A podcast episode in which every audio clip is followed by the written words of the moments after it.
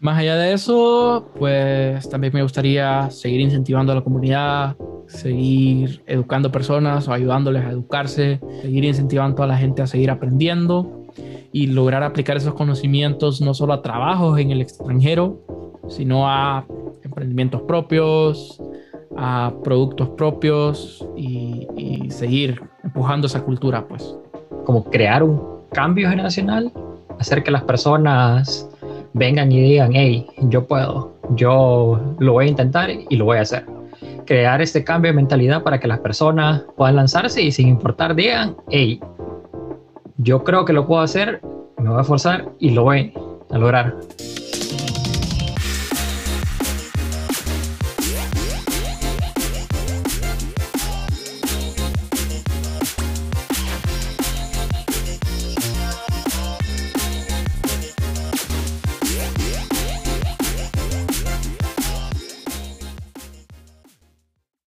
Hola mundo, hola Latinoamérica, bienvenidos a un episodio más de Hablando Nerdy, yo soy tu anfitrión Tuli y el día de hoy tenemos un episodio súper genial ya que por primera vez tenemos a dos invitados. Hoy tenemos a Nelson Mía y Antonio Cárdenas que son desarrolladores, programadores con varios años de experiencia, han fundado sus propios proyectos, han trabajado en startups y también son del equipo fundador de Macao Tech, un proyecto que promueve la educación tecnológica Así que nos vamos con esta genial conversación que tuvimos con Nelson y con Antonio. Este episodio de este podcast es traído por Academia Techie, nuestra plataforma de cursos introductorios de tecnología para adultos. Conócela en nuestra página web www.nerdypunk.com. Bienvenidos todos a un episodio más de Hablando Nerdy. Hoy tenemos un episodio súper especial porque en nuestro primer episodio múltiple tenemos dos invitados del equipo de Macao Tech, dos chicos desarrolladores multifacéticos, trabajan en varios campos, han trabajado en varios temas, han trabajado como organizadores de eventos, facilitadores, tienen una comunidad, un proyecto llamado Macao Tech, ya vamos a platicar de todo eso. Entonces, nos vamos hoy con este super episodio. ¿Qué tal? ¿Cómo estás, Nelson? ¿Qué tal? ¿Cómo estás, Antonio? Saludos, saludos, Tulio. Pues aquí contento de estar participando en Early ya que te tuvimos a vos dando un taller para la comunidad de Macao, pues es, bonito este tipo de espacios, este tipo de acercamientos donde diferentes pues actores de la comunidad venimos, nos sentamos y platicamos. Sí, man, sí, man, así es, man. ¿Qué tal, Antonio? ¿Todo bien? Todo bien, man. Saludos, saludos. Otro y un gusto estar aquí.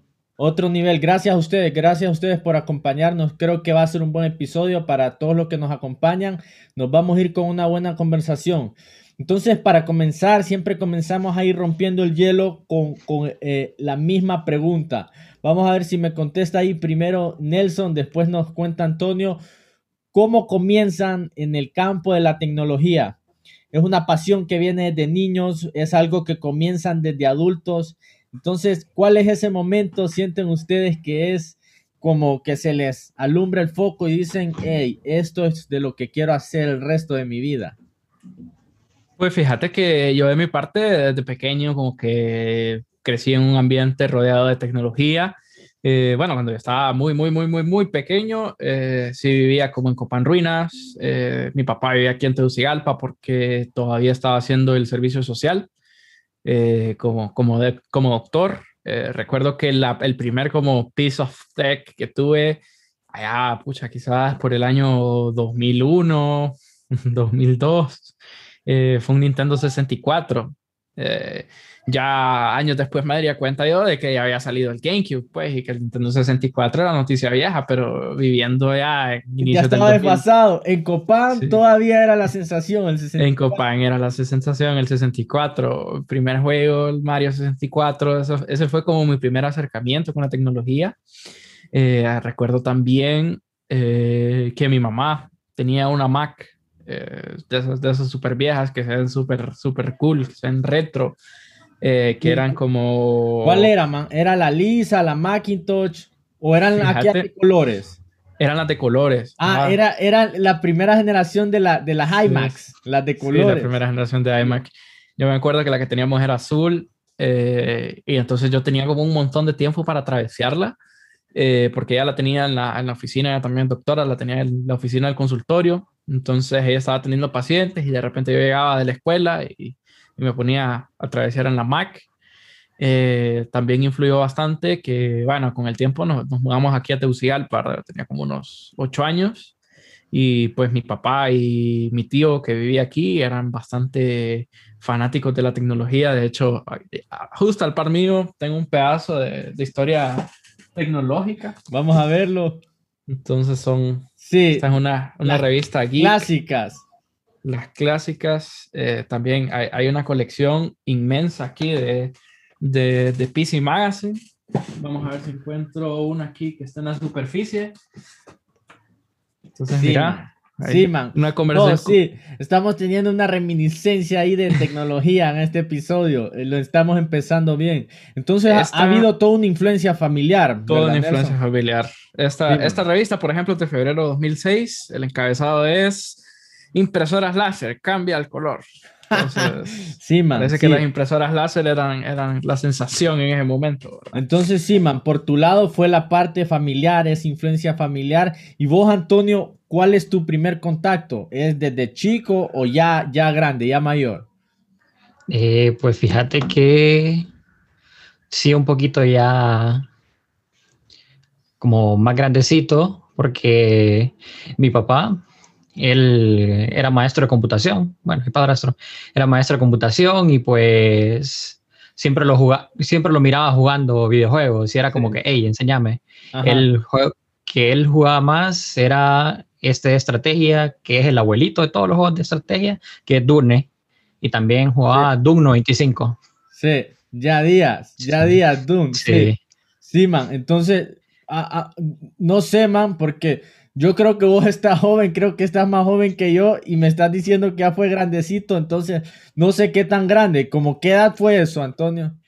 Como unos ocho años. Como a los ocho años. años. No, bueno, sí. entonces no está, no está Incluso, bastante grande. Eh, creo que aquí tengo, espérame, ah, un disquete. Ok, no, hoy estamos sí. full, full sí. retro, retro, tech. Estamos, estamos retro. haciendo la, la reminiscencia, sí. un episodio nostálgico de tecnología de Full Geeks. Entonces, ustedes, man, como les preguntaba, qué genial que cada quien tiene su propia historia, cada quien, como les digo, cada quien te empezó de una manera diferente. Y eso es lo interesante de este mundo de la tecnología, que los puntos se conectan de manera diferente para cada persona.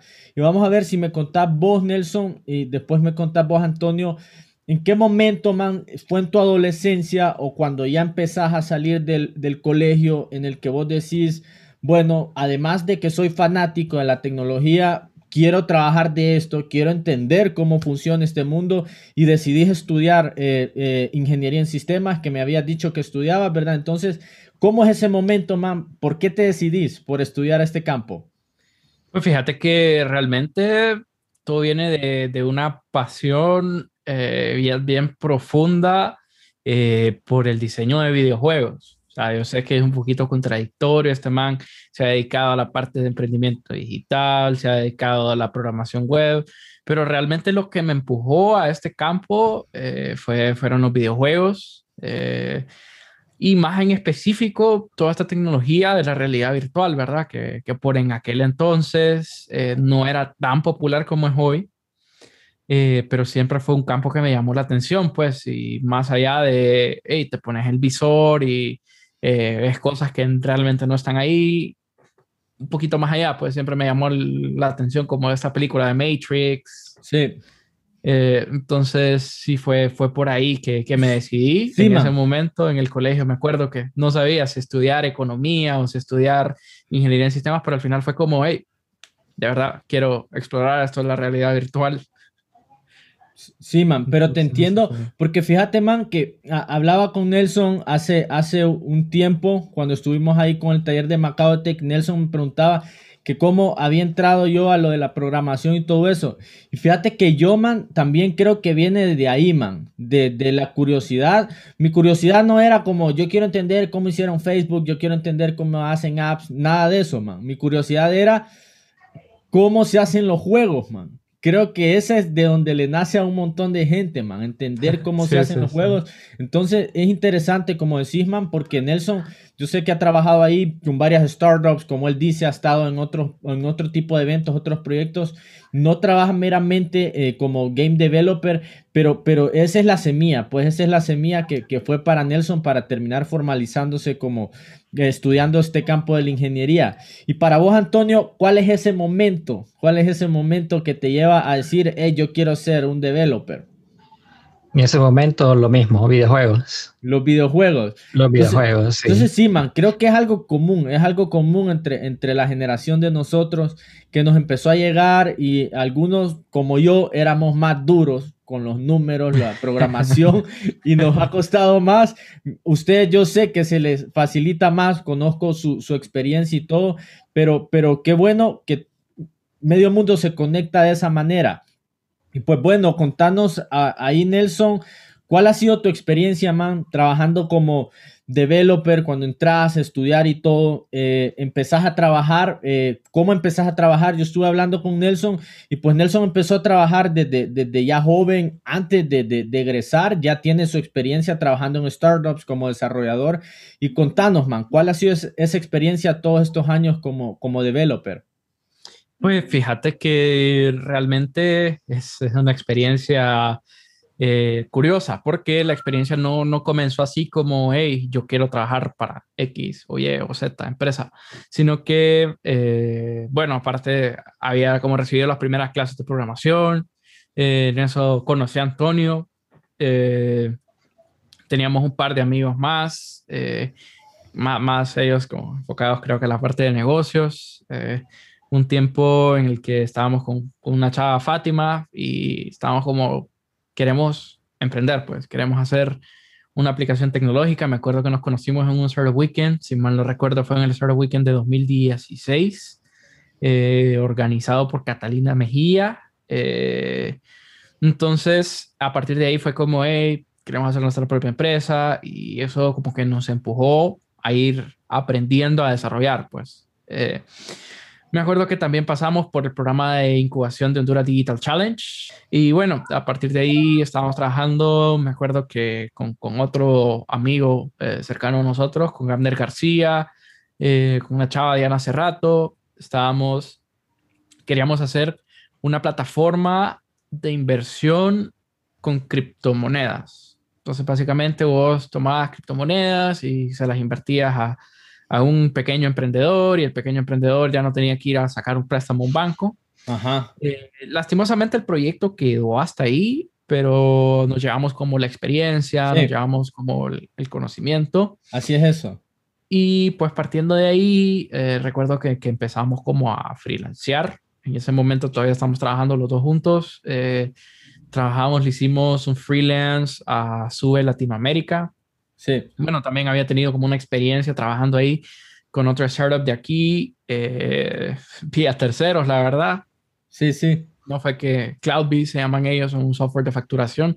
No, no fue que ellos me contactaron directamente, sino que yo, eh, la persona que ellos contrataron, yo le estaba ayudando, entre los dos estábamos programando eso.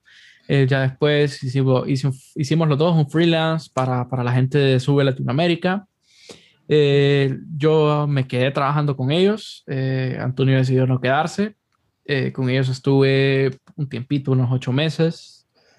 Y ya después, pues, cambié de trabajo a, una empresa ya un poquito más, más grande, una empresa basada en Miami de nombre El Libro. Y pues ahí estamos desde entonces. Esto ya a cumplir los, los dos años en El Libro y pues eh, ya ahí ya con más madurez, eh, con mejores conocimientos y pues en un ambiente muy, muy bonito, eh, tan, tan bueno pues que te digo que mi jefe de, equipo viene a darnos talleres a Macao Tech, o sea, así de, de cool es el ambiente y un ambiente de aprendizaje continuo pues.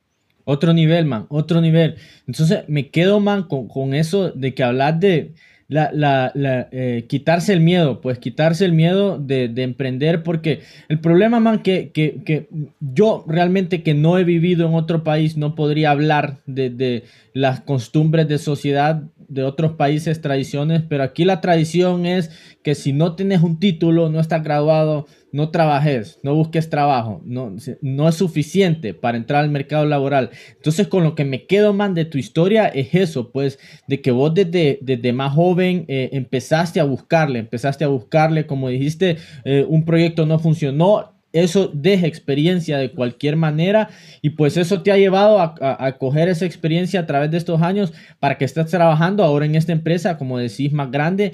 Y pues qué otro nivel, man, qué otro nivel, porque eh, eh, ese creo que es eh, el, punto ahora de ser un, developer, de, que ya no es necesario, pues ya no estamos en esos tiempos en los que había que tener un título de tal universidad, de tal lugar para poder entrar en el mercado laboral, man. Claro, claro. Y para, para como agregarle ahí a tu, a tu acotación, eh, cabe destacar, ¿verdad? Que los currículums de las universidades aquí son bastante limitados, pues, o sea, no es como que salís con un título de, hey, este man está graduado como desarrollador de websites utilizando Python, Django, ¿me entiendes? O sea, realmente salís como ingeniero en sistemas y eso por sí solo no significa mucho, pues.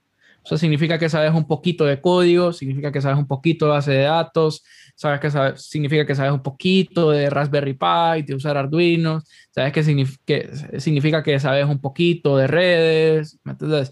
Entonces, al final, muy pocas empresas vienen y quieren a alguien que sabe un poquito de todo, ¿verdad? Sí. Son bien pequeñas, son bien limitadas.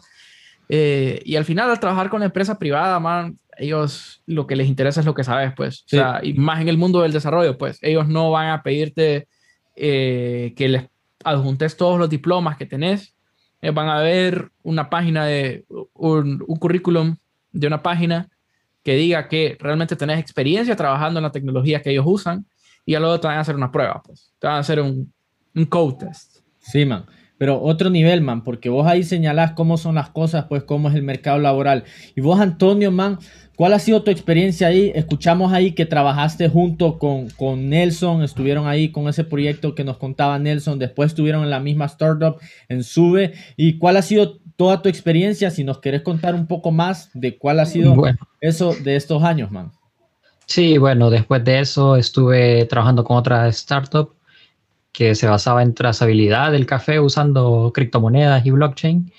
Luego de ello estuve haciendo bastante freelance. Luego de eso estuve con una compañía, la cual eh, está todavía a flote, pero ahí va. Sí, man. sí. No, pero así es esto. Sí, y más ahora recientemente hago bastante freelance y estoy con una compañía creativa de San Pedro. Ok, man, genial, man. Entonces, ven, como les digo, estos manes yo estoy seguro, no conozco exactamente cuándo nacieron, pero yo estoy seguro que están más jóvenes que yo y ya traen un, ya traen un buen rodaje, pues ya traen un buen rodaje trabajando porque se han animado. Entonces, ese es el consejo, pues, que, que, le daríamos a, a, los que nos están escuchando, más jóvenes que quieren comenzar en el mundo de tech, es animarse, lanzarse a crear proyectos, lanzarse y no tenerle miedo a eso.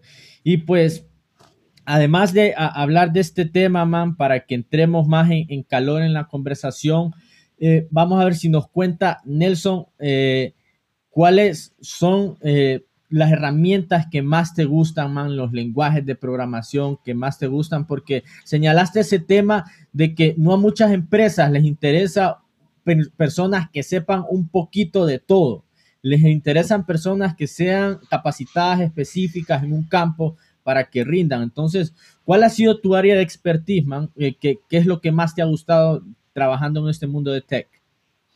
Pues fíjate que honestamente, actualmente soy más como, tengo un perfil un poquito full stack, digamos. Eh, la verdad es que jamás me gustó el SQL.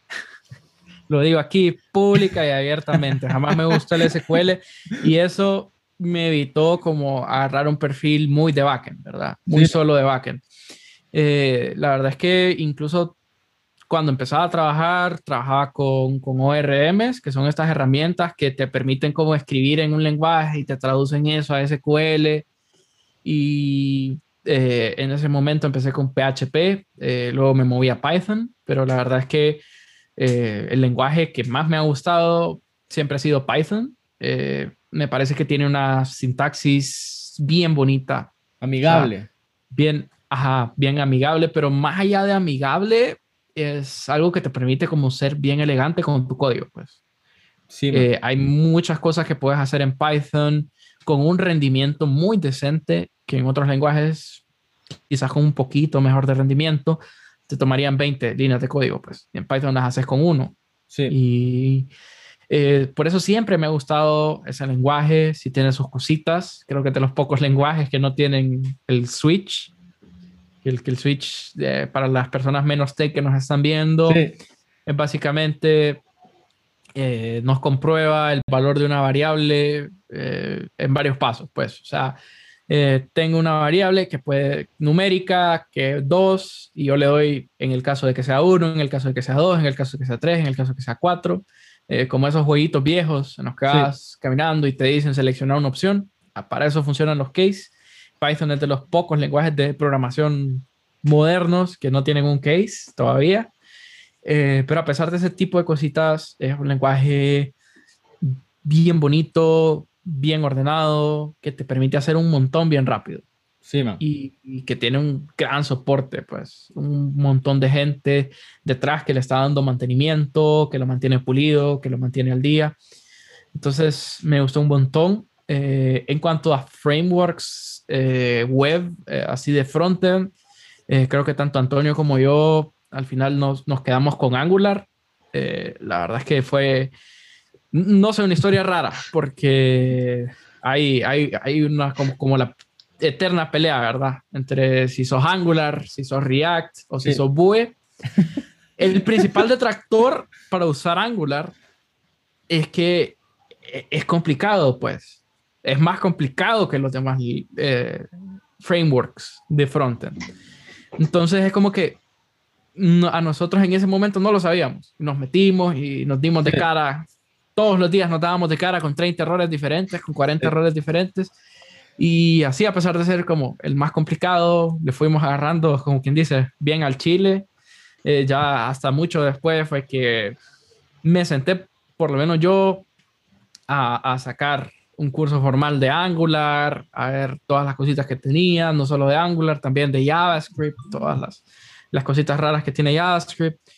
Y en general, por eso, por eso me quedé con, con Angular en el frontend. Eh, pero sí, si me preguntaras por mi lenguaje favorito es Python. He hecho páginas web en Python. Otro He nivel. hecho funciones serverless en Python. He hecho juegos en Python.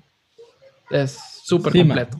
Sí, man, es que se, ter- se terminó, eh, no por completo, pero se ha terminado apoderando del mundo, man. Ha sido como una avalancha. ha sido como una avalancha porque yo recuerdo hace unos años, man, que Python era como una onda rebuscada, un poco para, para gente que era full geek, full, nerd, programadores que les gustaban las ondas rebuscadas. Man, y se terminó volviendo un lenguaje que, que, que medio mundo está queriendo aprender, lo están usando las grandes empresas, se están haciendo un montón de ondas con Python porque como decís, además de amigable, se pueden crear un montón de ondas que como vos decís, yo lo he notado que en otros lenguajes tenés que escribir un montón de líneas, con Python lo puedes resolver en una. Entonces, Sí, sí. sí, man, es otro nivel. Y, y vos, Antonio, eh, nos contanos un poco ahí. ¿Cuáles han sido tus herramientas, tus lenguajes favoritos? Si tenés algo ahí, un lenguaje de esos que a nadie le gustan, que a vos sí te gustan, como un secreto. Entonces, contanos ahí, man, ¿qué tal?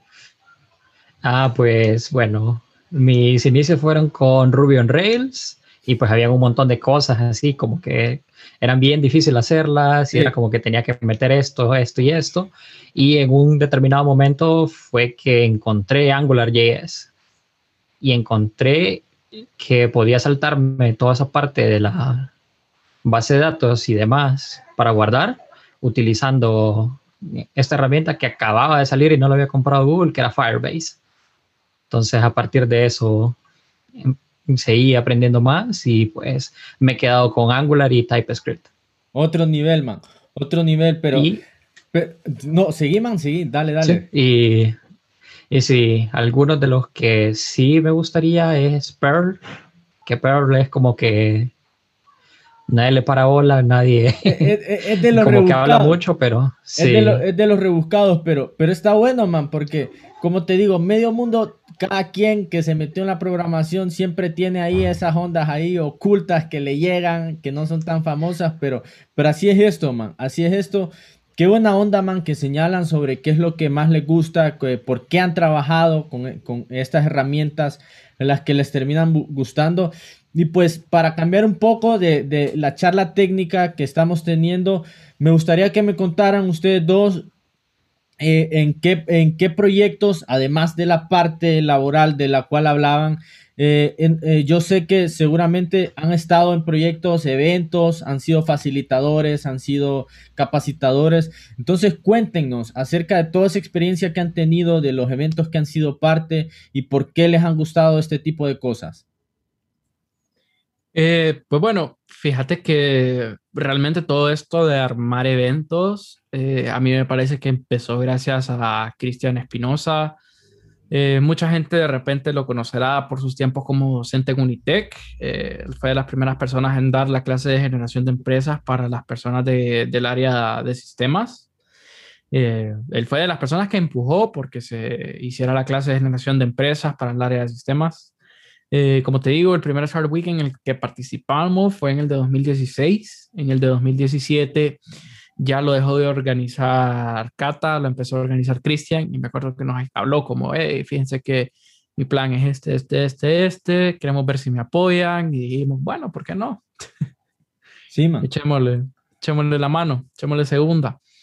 Eh, a partir de ahí empezamos como a organizar otro tipo de eventos de comunidad. Eh, ya tuviste a Yamil en el podcast, eh, un montón de eventos que Yamil había dejado huérfanos, porque fue cuando decidió ir a entrenar a la montaña, como, como un maestro ahí de anime, se fue a la montaña a entrenar, dejó un montón de eventos huérfanos, eh, me acuerdo que nosotros tomamos Barcamp e intentamos hacer algo ahí de game dev que al final no, no, no terminó cuajando.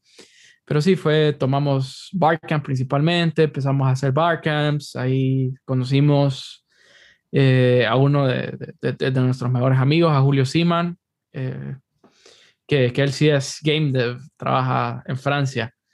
Otro eh, nivel, por, por, si lo querés Otro contactar para futuros podcasts. Ya vamos a ver cuándo, cuando lo entrevistamos a, a, Julio Amigo de Crista también. Ok, un saludo ahí para Julio. Vamos a ver cuándo lo contactamos para ver cuando hacemos un episodio para hablar de ese tema. Pero otro nivel, man. Entonces, contanos vos, Antonio, ¿cómo sentiste esa experiencia de ser eh, organizador? Los retos, man, los, los golpes que se da uno, las cosas buenas de hacer eventos de tecnología en Honduras. Uf, pues excelente. Muchas veces era como que bien estresante y un poco tedioso tener que tratar con personas, pero al final conoces personas bien interesantes y te haces bastante amigo de las personas y aprendes mucho. Sí, man, otro nivel. Porque me imagino que eso es lo que les ha dejado, pues han conocido un montón de personas de varios campos, se, empiezan a conectar las networks y todo. Y pues, además de eso, eh, eh, del tema de, de la organización de eventos, yo sé que ustedes, para los que no conocen, no conocían antes a Nelson, Antonio, ellos son de los fundadores del equipo de Macao Tech, que es un, proyecto de comunidad eh, para, para, compartir, para compartir eh, contenido eh, educativo especializado. Algunos es para principiantes, otro es para temas más complejos de, de programación, de tecnología. Entonces, cuéntenos acerca de dónde nace Macao Tech, comenzando desde ahí y después nos abrimos para ver qué es lo, qué es lo más profundo del proyecto. Ok, pues fíjate que el proyecto realmente nace de un montón de estos coachings, de estar encima de eventos de emprendimiento, eh, de, ir a capacitaciones acerca de ecosistemas de emprendimiento ya más internacionales. Eh, nos damos cuenta de que realmente la gente estaba haciendo siempre lo mismo, siempre lo mismo, siempre lo mismo, siempre lo mismo. Era la plataforma que conecta A con B. Ya. Entonces, no pasaban de ahí. Todas las ideas de negocio eran, esta es una plataforma que conecta eh, amas de casa desempleadas con personas que tienen la casa sucia. esa es una plataforma que conecta electricistas con gente que necesita cambiar un foco. Esta es una plataforma que conecta A que con B. Entonces, nos ponemos un poquito como a desengranar el por qué, ¿verdad? Y es porque es una idea que es técnicamente bien fácil. Es una idea que se te puede ocurrir bien rapidito, ¿verdad? O sea, voy a solucionar el problema del desempleo. Hagamos una plataforma que conecte personas desempleadas con personas que quieren ofrecer trabajo, ¿ya? Entonces, suena que es factible, suena que viable, pero la verdad es que no lo es, pues. O sea, esa idea se ha intentado por todos lados, lo han intentado un montón de gente y al final nunca despega. No tiene ese factor creativo que necesita la industria creativa. Entonces nos damos cuenta de que un montón de esto viene de que a la gente en la universidad eh, no le enseñan lo suficiente para poder pensar en soluciones más extravagantes, digamos, más creativas, más estrambóticas. No tienen el conocimiento teórico digamos, de la inteligencia artificial como para venir y decir, hey, podemos aplicar la inteligencia artificial para resolver X o Y problema. O, digamos, el concepto este de blockchain, ¿no? Saben, hey, podemos aplicar blockchain a X o Y problema y lo vamos a resolver mejor que si hiciéramos la plataforma PHP que conecta A con B. Entonces, eh, de ahí va surgiendo un poquito, pues, eh, la idea de todos los sábados vamos a traer a una persona experta en su campo, porque mi persona no es experta en todos los campos, ni Antonio, que es como lo que pasa con, con un montón de otros canales eh, que, que, se limitan un poquito más la visión. Nosotros decidimos, no, traigamos a gente que es experta en su campo, que venga más allá de como darles un conocimiento teórico, que vayan a poder como ir a aplicar fuera de un taller, darles el conocimiento de que esto existe de que esto se puede hacer. Generalmente los talleres duran nada más una o dos horas, pues ¿qué vas a aprender de inteligencia artificial en una o dos horas? Realmente solo es empezar a implantar la idea de de esto se trata la inteligencia artificial, en esto se puede aplicar. Eh, aquí hay un proyectito que hice rapidito con TensorFlow en Python. Si a vos te interesa más, puedes ir a buscar en ABC y de lugar. Entonces, eh, de ahí es donde surge Macao así, así nació, pues. Esa es la idea detrás de Macao.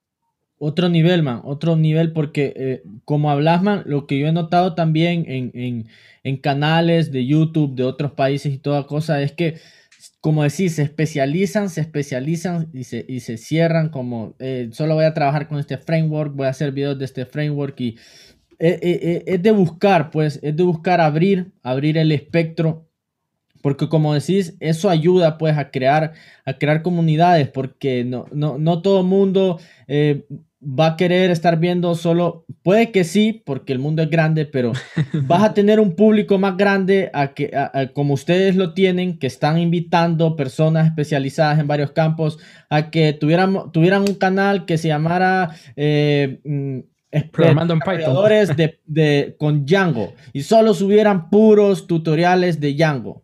No, y fíjate que creo que nos iría mejor, honestamente. O sea, creo, que tuviéramos más subscribers, que sería más monetizable, pero al final no es un proyecto que busca ser monetizable, no es un proyecto que busca tener un montón de subscribers, sino que lo que busca es tomar a estas personas que tienen una visión limitada del campo en el que están entrando y decirles, mira, Aquí hay un parque de diversiones. Esto es todo. Existe A, existe B, existe C, existe D. Y realmente te lo digo porque, o sea, de la forma en la que funciona YouTube, YouTube te premia porque una persona venga del video A1 al 2, al 3, al 4, al 5, al 6, al 7, al 8, al 9, te premia, ¿verdad? Porque al final eh, significa que la persona está pasando más tiempo en la plataforma, pues. Eh, pero la idea de Macao nunca fue esa. La idea de Macao fue, hey, quiero que mires en todo lo que te puedes especializar. Sí. Que hay más allá del desarrollar la plataforma que agarra A y conecta con B. Sí. Mira, aquí hay inteligencia artificial, aquí hay cadenas de bloques de datos, aquí hay desarrollo de videojuegos, aquí hay VR, aquí hay AR, aquí hay un montón de tecnologías que puedes aplicar a tus proyectos. Sí, man, pero otro nivel, man. Otro nivel, la manera en que lo, en que lo agarraron y por qué lo agarraron como lo agarraron. No sé, man, vos, Antonio, si, no, nos querés contar acerca de eh, la experiencia de cómo se forma, cómo se forma el, equipo de Macao, cómo se conectan esos puntos. Vos ya conocías a Nelson, si nos contás ahí cuántos son en el equipo y, cómo se deciden, porque Nelson ya nos cuenta eh, de dónde nace la idea, la semilla de la idea, pero como equipo, como amigos, ¿cuál fue la, esa convergencia? Eh, de sentarse y decir, hey, manes, vamos a hacer una onda, vamos a hacer un proyecto, se va a llamar así, asá. ¿Y, y cómo sucedió? Pues contanos ahí cómo fue esa historia, Antonio. Bueno, al principio solo estábamos Nelson y yo, y pues ya teníamos algunas otras cosas hechas de Macao y demás, porque era como que una idea que teníamos. Entonces reciclamos estas cosas, vimos y Nelson dijo, hey, vamos a comenzar esto con YouTube. Y el primero, el primer tallerista va a ser Julio. Y fue así como que, hey, bueno, démosle. Y a partir de eso empezamos a conseguir personas para los talleres y demás. Y llegó el punto en el que nosotros dijimos, hey, estamos nosotros dos, creo que ocuparíamos a alguien más. Y en ese momento fue el que decidimos hablar con Daniel. Y en ese momento Daniel nos dijo, hey, sí, yo puedo. Y pues con Daniel empezamos con una nueva dinámica, empezamos a hacer las cosas entre nosotros, a dividirnos las tareas. Y llegó un punto en el que dijimos, hey, también podríamos incluir a alguien más. en ese momento, eh, con Ángel, Ángel Bulnes, él estaba bien involucrado conmigo en la parte de GDG y también lo habíamos visto bastante involucrado con la comunidad y fue como que, hey, vamos a incluir a Ángel también. Y así es como los cuatro estamos. Están. Entonces, otro nivel, man. Como eh, la importancia de el networking, pues la importancia de tener esas redes de trabajo, de, amigos. Porque como vos decís que estabas trabajando con Ángel en esto de, de GDG, que si querés nos vas a contar un poco más adelante del tema de GDG aquí en Honduras. Y pues además de todo el nacimiento de Macao. Yo personalmente estaba viendo hoy, como le decía Nelson, estaba viendo el, canal de, Discord para los que interesados en Macao Tech. Los pueden seguir en Instagram, en Facebook, pueden visitar su página web también. Y también ahí se pueden unir al canal de Discord. Y yo recuerdo que yo eh, me uní al canal de Discord hace un tiempo, fue como en diciembre por ahí. Y la comunidad tenía un número de personas que era como un término medio ahí. Y ahora uno se mete y esto viene creciendo. Viene creciendo y a, mí me sorprende mucho. ¿Y qué otro nivel que, que, lo están haciendo crecer? Pues porque es difícil. Ustedes más que nadie conocen lo difícil que es hacer crecer las comunidades, que la gente jale, que la gente empuje. Entonces, Cuéntenos cuál ha sido eh, esa estrategia para hacer crecer un proyecto, eh, empezar a jalar personas, si hay personas de afuera, hay personas de, de dónde son, y, cuál ha sido la estrategia de crecimiento de la comunidad de Macao Tech. Eh, me parece que una de las cosas más importantes es ceder el espacio, es dar el espacio. Ya, entonces, por lo menos eh, con la parte de, lo que decís vos, de los perfiles altos, de gente que ya tiene un montón de años desarrollando, es de repente, por ejemplo, eh, mi jefe, como te decía, que, que nos viene a, a, dar talleres en Macao, eh, creo que es un ejemplo claro. Él había comprado un micrófono de estudio, de hecho se lo compró a mil, con la idea de que él iba a tener un podcast sobre tecnología, ¿verdad? Entonces, ya viene el problema ¿Cuál es el problema? Él no tiene el tiempo para venir, sentarse y, número uno, abrir un canal, abrir eh, otras cuentas donde subir sus podcasts. No tenía el tiempo de venir, agendar con alguien, hacer una lista de preguntas, ya luego venir y sentarse a editar. Eh, aparte de eso, pagar por las licencias, pagar por la licencia de Zoom, pagar por la licencia de StreamYard hacer los artes, publicarlos en redes sociales. Entonces, si te fijas, realmente hacer los talleres tiene más que solo venir y sentarse una hora a platicar, pues. Así es. Eh, involucra todo un proceso logístico. Entonces, no todo mundo, o sea, todo mundo, un montón de gente está dispuesta a dar contenido, a platicar, a aportarle a la comunidad.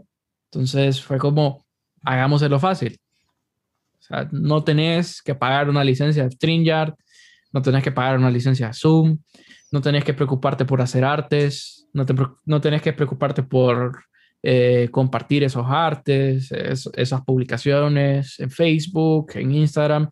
No tenés que preocuparte por conseguir una audiencia. Nosotros te damos todo eso. Nosotros te permitimos que vos vengas a hacer solo la parte de expresarte, de darte a conocer, de dar, eh, de dar tu opinión sobre temas tecnológicos, de abrir el espacio. Pues. Entonces, eso nos ayuda a conseguir un montón de gente de perfiles altos. Eh, incluso eh, el gran maestro Darius Fuch, para la gente de, Unitec lo han de conocer bastante.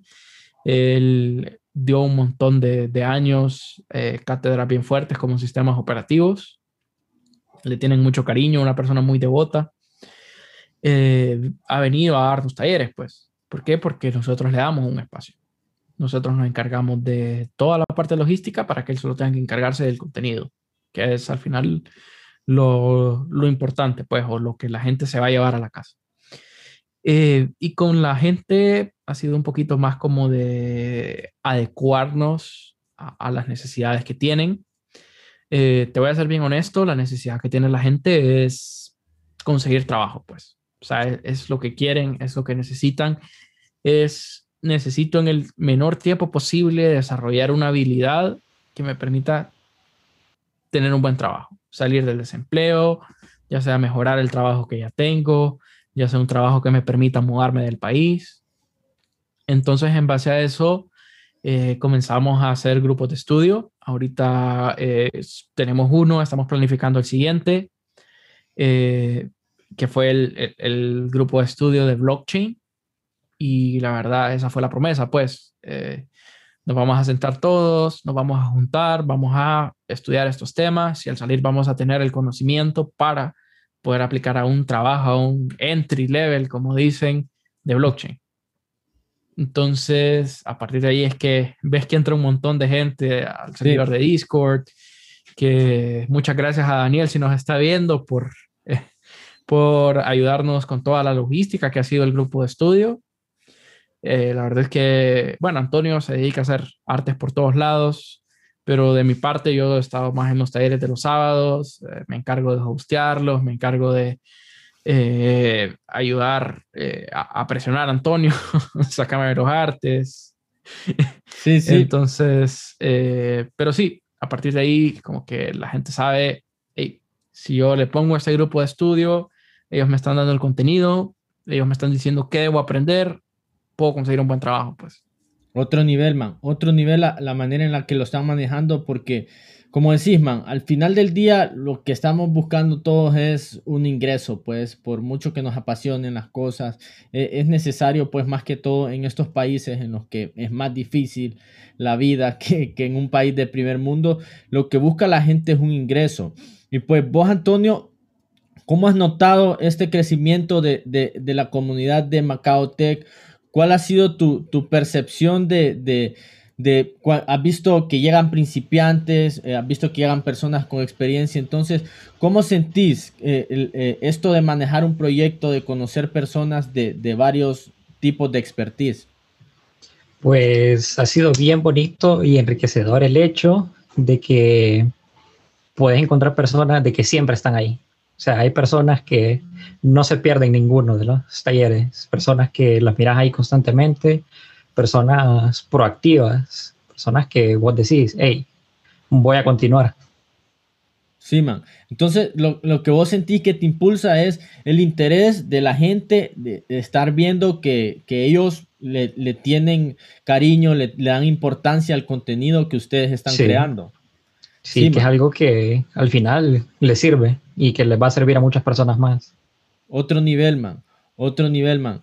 Y pues, si nos cuentan ahí un poco de, de cuáles son los planes, porque todos tenemos planes, todos tenemos sueños. ¿Cuáles son los planes? ¿En qué quisieran ustedes que se convirtiera eh, Macao Tech? ¿Cuál es la visión del proyecto?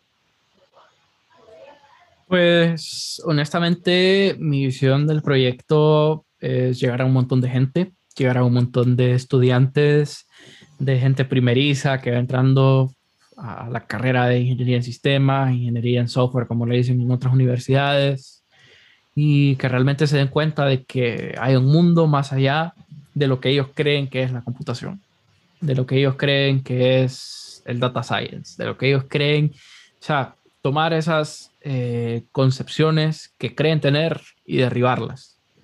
Y ya de repente por su cuenta correr, eh, ir a buscar otros recursos para aprender ciertas cosas, que por cierto nosotros regalamos un montón de cursos a lo largo del año.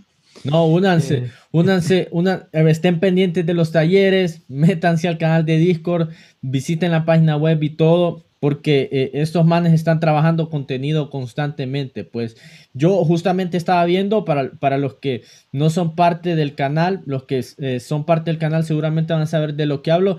Estos manes hace poco estaban trabajando un tema ahí de unas becas que eh, le estaban capacitando, dándole capacitaciones a las personas. Estas becas le dan oportunidad a las personas de conseguir un trabajo dentro del mundo de, de tech como desarrolladores después de terminar sus capacitaciones entonces, que se mantengan pendientes, pues, que se mantengan pendientes de la comunidad que están creando estos manes, Nelson, Antonio y, sus otros compañeros, porque eh, son cosas necesarias, pues, en estos países latinoamericanos, centroamericanos, es necesario este tipo de, comunidades.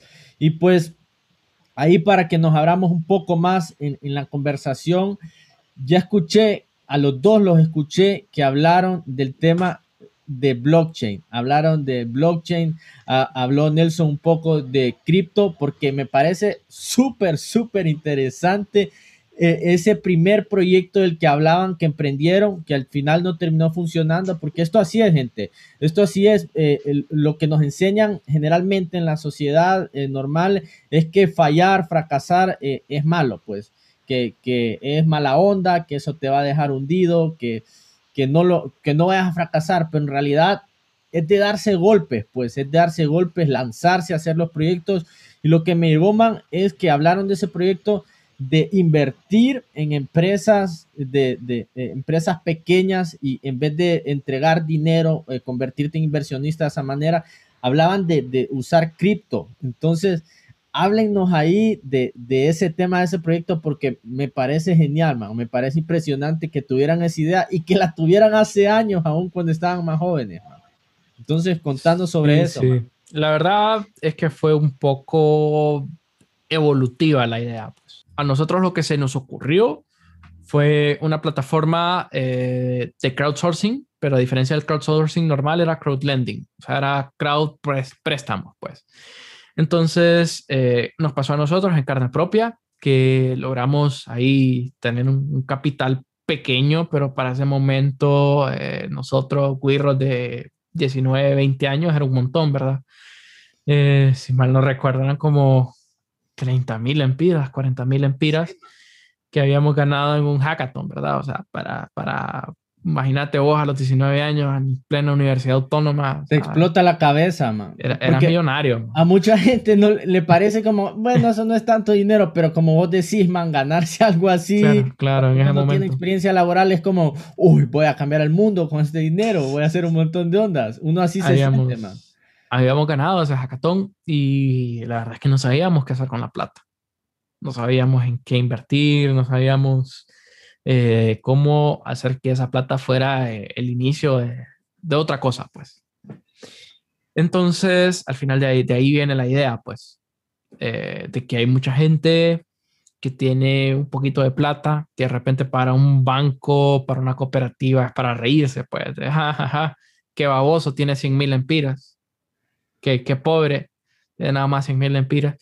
Entonces, hay un montón de, de gente así, pues, que realmente no, no encuentra eh, cómo invertirlo. O sea, lo dejo en el banco a largo plazo y que me genere mil empiras al, año. Sí. Eh, no hay realmente un mercado de, capital, digamos. Eh, no hay, no hay por lo menos sé que hay una casa como de, de acciones, pero no es, la, no es la, la mejor bolsa del mundo. Sí, sí, y, y no mucha eh. gente la conoce ni nada, no, no es algo conocido. Y tiene sus, sus, sus, propias normas estrictas, digamos. Entonces se nos ocurrió ahí, utilizando la tecnología, podemos, podemos hacer algo por ahí. Eh, al principio la idea era apuntarle al mercado inmobiliario. Eh, la verdad es que no salió tan bien porque el mercado inmobiliario es un mercado lento, es un mercado que no te permite a vos recuperar la plata en los siguientes 10 años, ¿me entendés? Pones la plata, con esa plata, en los siguientes 5 años van a construir el edificio, lo van a tener que alquilar, van a tener un montón de espacios vacíos, hasta que de aquí a 15 años vayas a ver pues, ya el retorno. Pues.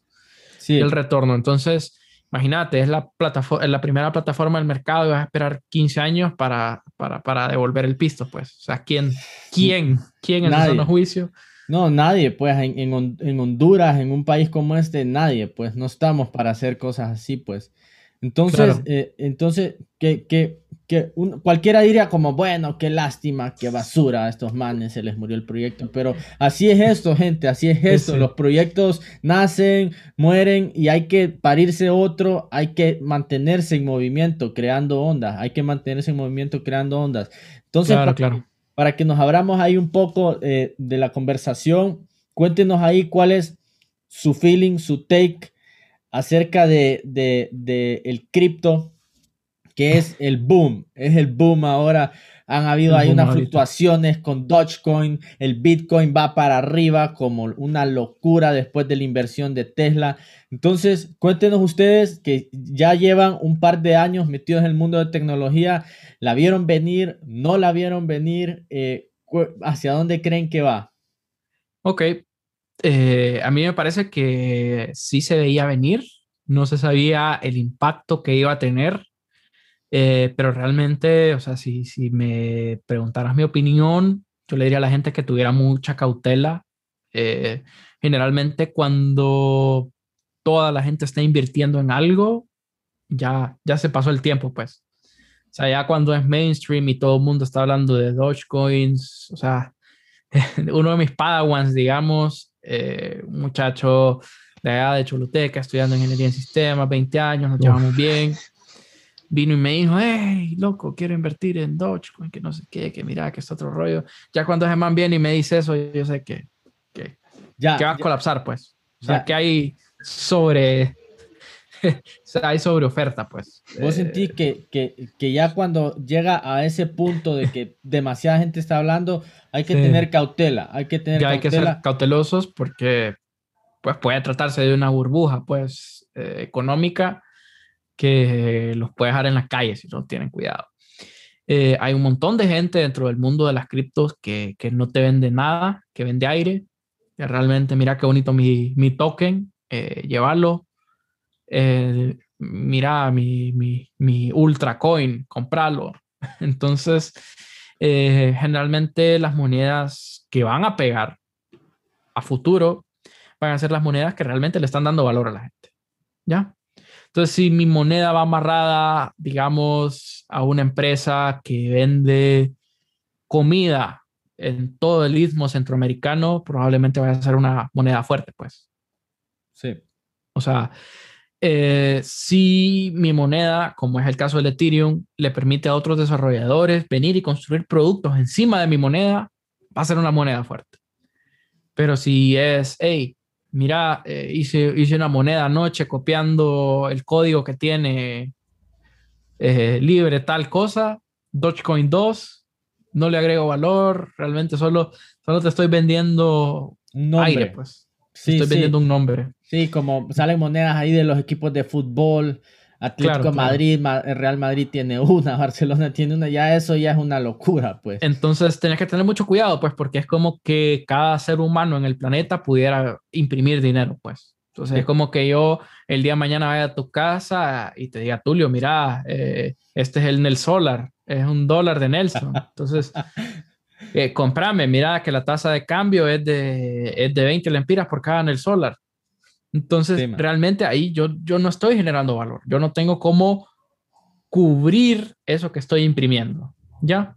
Entonces, si van a invertir en criptos, busquen una moneda que tenga un respaldo, pues. Sí.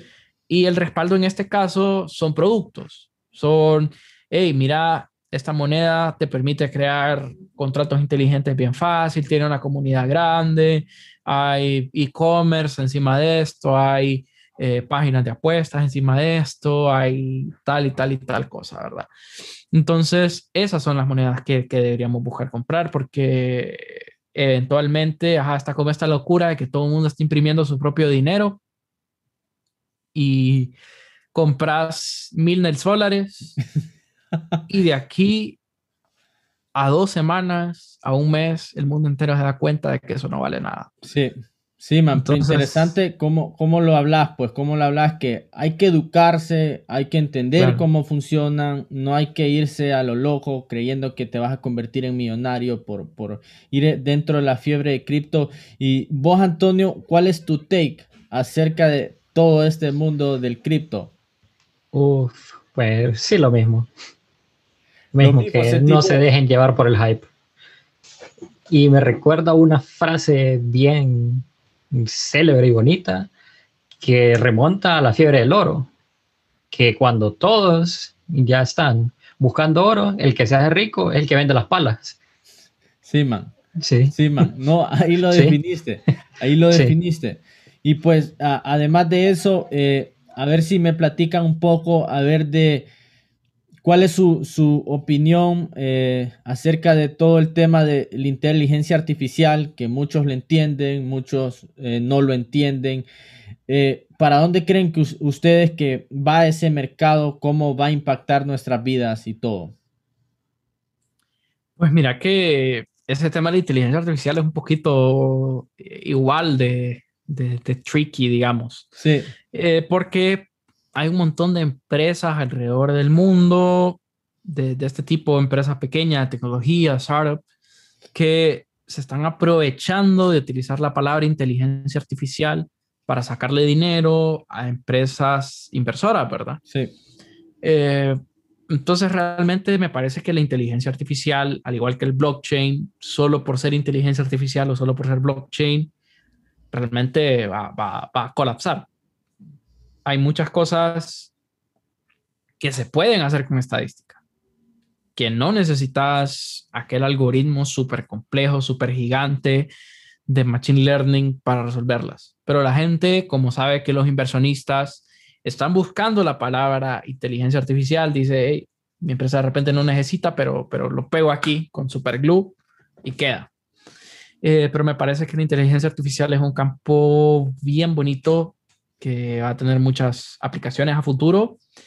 Y pues para la gente que no sabe, inteligencia artificial no se trata solo de hacer que una computadora simule a un ser humano, sino es más como, por ejemplo, eh, generación o predicción de cosas, ¿ya? Entonces yo puedo alimentar a una computadora con un montón de dibujos de gatos y eventualmente le puedo enseñar en base a esos dibujos de gatos a la computadora a hacer sus propios dibujos de gatos. ¿Ya? Entonces esa es una parte, la parte de, modelos generativos, ¿verdad? Entonces otro ejemplo podría ser yo la alimento de, música, alimento eh, todo lo que escribió de música Beethoven. Entonces, la computadora viene, la entreno y hago que intente reproducir lo que le enseñé, lo que aprendió a partir de, las partituras de Beethoven, de, los números que habían detrás de las partituras de Beethoven. ¿Ya? Ese es uno de los modelos. El otro ejemplo, porque ah, es un campo gigante, son los modelos eh, predictivos. Eh, básicamente yo le digo, mira, estas eran las condiciones que tenían eh, las casas en Honduras. De estas casas, estas fueron las casas que se incendiaron. ¿Ya? Entonces, por ejemplo, la temperatura era tal, el cableado se había cambiado hace tanto tiempo, eh, la casa estaba hecha de estos materiales, eh, la casa, qué sé yo, eh, la, la, familia dentro de la casa se dedicaba a tal y tal cosa, un montón de data que a uno le parece excesiva. Vos venís, se la alimentás a la computadora y una vez que, que, tiene toda esta data, vos le preguntas, mira, tengo una casa, una, una casa que está hecha de tal material, que fue construida en tal año, el tendido eléctrico es, en la superficie, eh, los cables fueron puestos en el 83, eh, la gente que trabaja ahí eh, trabaja en una papelería, ¿cuál es la posibilidad de que agarre fuego? Entonces ya te dicen, no, mira, la posibilidad de que agarre fuego este año esta casa es del 73%. Entonces, por ahí están las aplicaciones prácticas de la inteligencia artificial ahorita. Sí, man. Nada, de, nada de, de exacto, nada de Jarvis, nada de ciencia ficción, porque es interesante, man, cómo, cómo lo definís, que, que, es algo para darle una eh, utilización en el mundo real, pues no es nada de ciencia ficción como nos lo han pintado, eh, hay varios campos de uso, pero vos, Antonio, vos, ¿qué creerías que, que nos va a impactar, digamos, si tuviéramos que definir en qué crees que va a impactar el día a día de las personas? ¿Cuál sería tu análisis ahí? Impactar el día a día. Bueno, pues ya lo hacen, como por ejemplo aplicaciones que sirven para compañía, para personas que están solas debido a la crisis actual que vivimos. Sí, Entonces, Sí, entonces eh, eh, eso es lo que sucede, pues la gente se, crea la idea de Jarvis, de, las películas, de lo que es inteligencia artificial, como, como dice Antonio, ya está sucediendo, pues hay un modelo que hace match para ver si encontrás pareja dependiendo de gustos. Eso no es una persona que se sentó a ver un montón de perfiles. Son modelos creados para automatizar e, estos procesos. Entonces, sí, otro nivel, ¿cómo, lo definís ahí? De que ya nos está impactando pues el día a día, aunque, aunque algunas personas le tengan miedo, otras les parezca que es algo lejano, pero ya está, pues, ya está. Eh, ya está. Ojo aquí, ojo aquí, hay cosas a las que sí hay que tenerles miedo, que es la inteligencia artificial. Sí, Por ejemplo, un montón de lo nuevo, ¿verdad? Los anuncios targeteados. Sí, sí. por inteligencia artificial. O sea, una máquina que, que está aprendiendo los videos en YouTube que te gustan para luego recomendarte videos de YouTube y productos. Sí, no, y todos, mira, man, todos estos smartphones nos están escuchando, man, para después vendernos lo que nos tengan que vender. Entonces, a ese tipo de cosas abusivas de nuestra privacidad es que hay que tenerles miedo, pues, porque, porque son procesos automatizados para, para invadir la, la vida de las personas. Entonces, saludos a la gente en Google que me escucha a través de mi teléfono. saludos, Siri. saludos para, para Sergey Brin, para Larry Page que nos están escuchando. Entonces, eh, sí. Entonces, sí, eh, tiene sus cosas buenas y tiene sus cosas ahí tricky, como decís, que eh, van ahí en las partes grises de lo moral para el uso de la tecnología. Y pues vamos a ver si nos dice Nelson, porque cada quien e, es el resultado de el impacto que han tenido otras personas en la vida de uno para uno convertirse en lo que se ha convertido, pues. Y si nos contás, Nelson, ¿Quiénes han sido esas influencias, esos personajes de tech o de cualquier otro campo, eh, ya sean cercanos o ya sean lejanos, eh, famosos, celebridades, que vos admires, que has sentido que han impactado en tus gustos, en convertirte en, una persona de tecnología?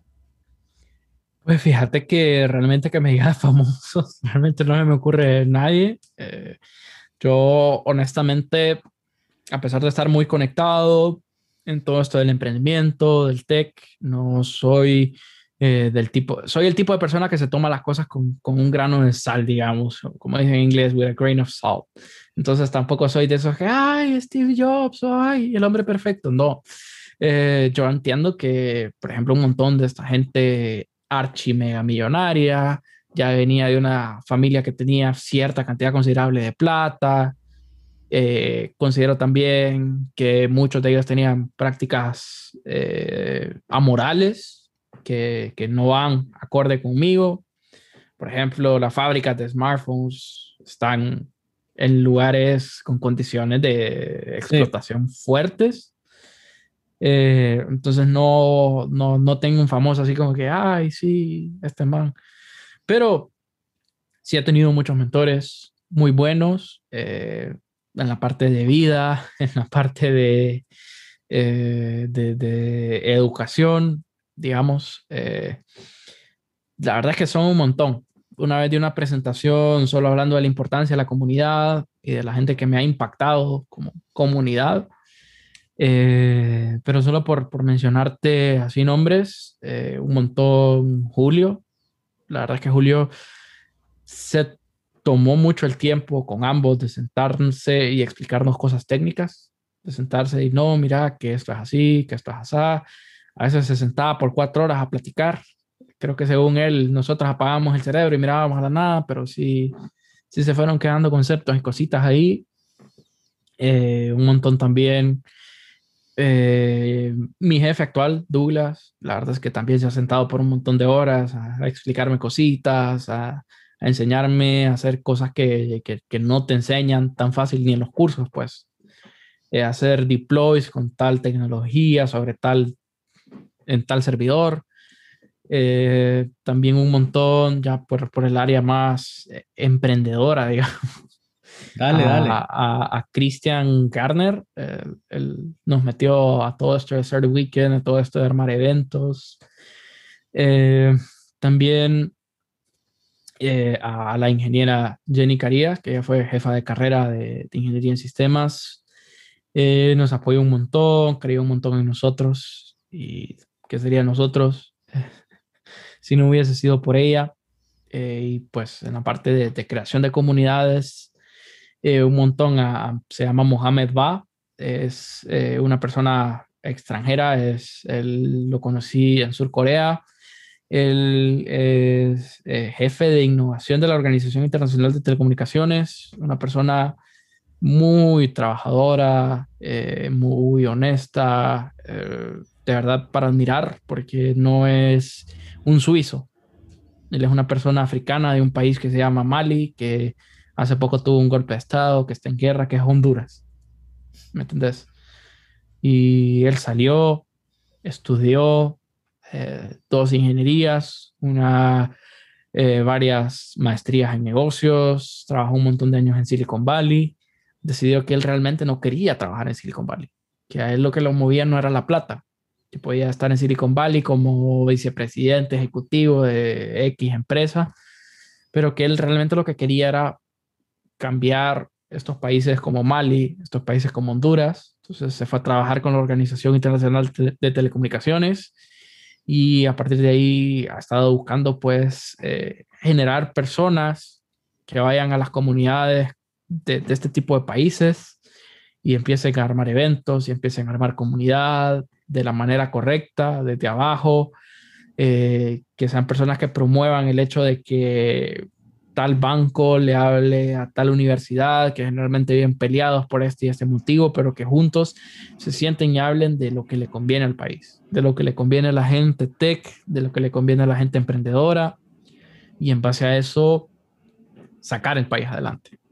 ¿Ya? Otro nivel más, otro nivel porque, eh, como decís, man, hay que tomar con, con un... Con un grain of salt, una pizca de sal, eso de endiosar, eh, volver ídolos a, esas personas grandes, porque como decís, eh, son seres humanos al final del día, man. Nos, nos, los han pintado como semidioses, la cultura pop y todo, pero, pero también es de darle gracias, como vos decís, a esos mentores cercanos que han estado ahí en el proceso para convertirse en, quien es uno el día de hoy, pues. Y no sé si vos, Antonio, nos querés contar acerca de e, ese mismo tema, man, quiénes han sido tus influencias, quiénes han impactado ahí tu vida de trabajo.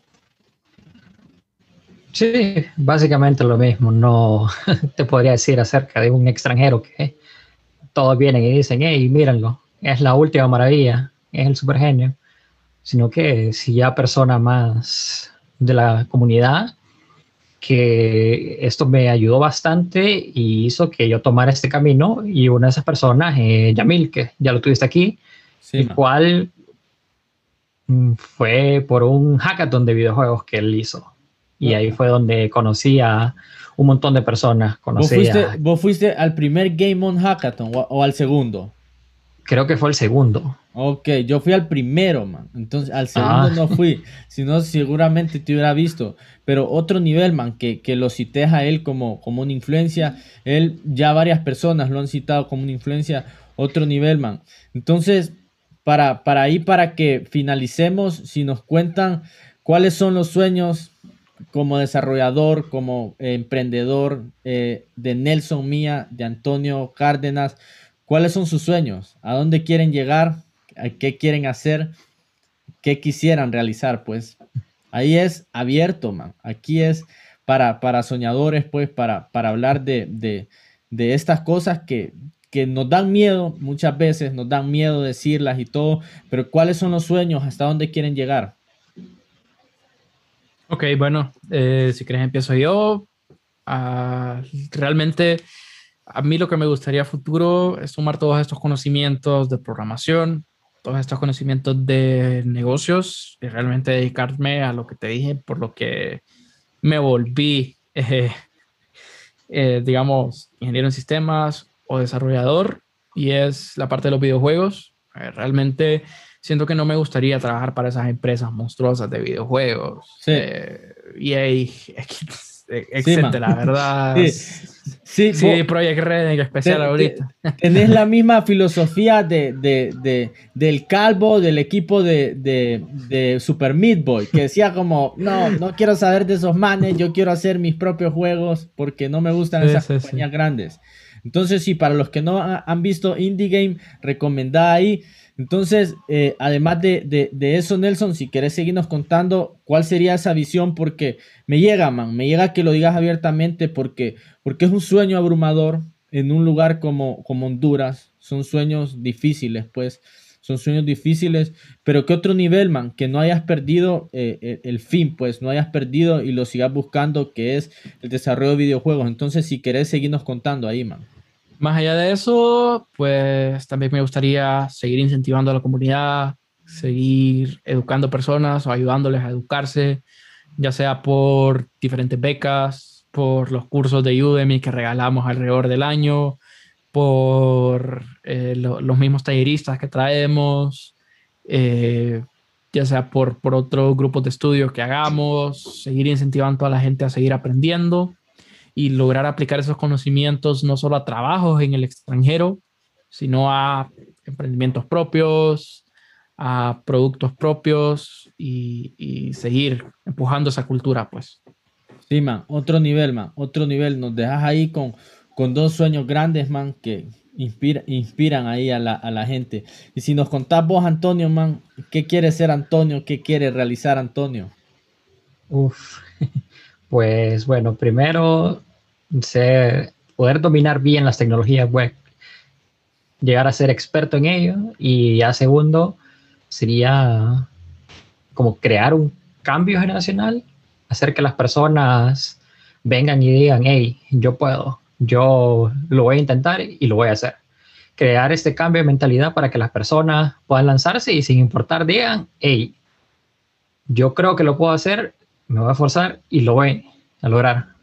Eso sería, creo que lo más enriquecedor. Otro nivel, man, otro nivel. Entonces, esperamos ahí en unos años, en un tiempo, estar jugando los juegos de Nelson, estar bajándolos en Steam, en, Epic Store, eh, conocer el estudio de Nelson, porque eh, eh, creemos que, pues, que como estos manes se siguen esforzando, pues les invito a seguir su proyecto, a visitar su página web, visitar su Facebook, su Instagram, seguirlos lo que están haciendo, porque eh, son manes jóvenes, pues son manes jóvenes que están, están trabajando, están haciendo las cosas bien, haciendo comunidad, y esas son el tipo de cosas que necesitamos, pues ese es esos son el tipo de proyectos, de comunidades, de contenido que necesitamos. Entonces, en el futuro esperamos ver ahí todos, eh, ese es el deseo de todos, que juguemos los juegos de Nelson algún día hasta eh, que Nelson esté de vuelta a full time game developer y también ver los proyectos de, Antonio, que Antonio le esté facilitando la vida a un montón de personas en temas de educación para que,